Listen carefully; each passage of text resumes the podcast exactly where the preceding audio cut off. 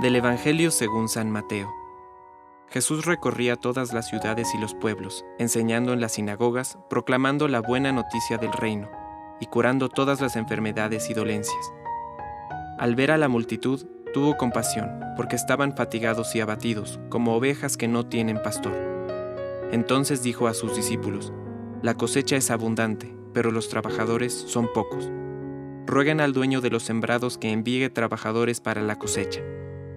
Jesús convocó a sus doce discípulos y les dio el poder de expulsar a los espíritus impuros y de curar cualquier enfermedad o dolencia.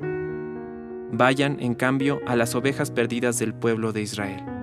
Por el camino, proclamen que el reino de los cielos está cerca.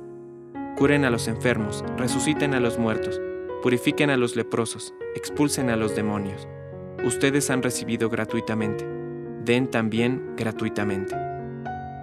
Palabra de Dios. Compártelo, viralicemos juntos el Evangelio. Permite que el Espíritu Santo encienda tu corazón.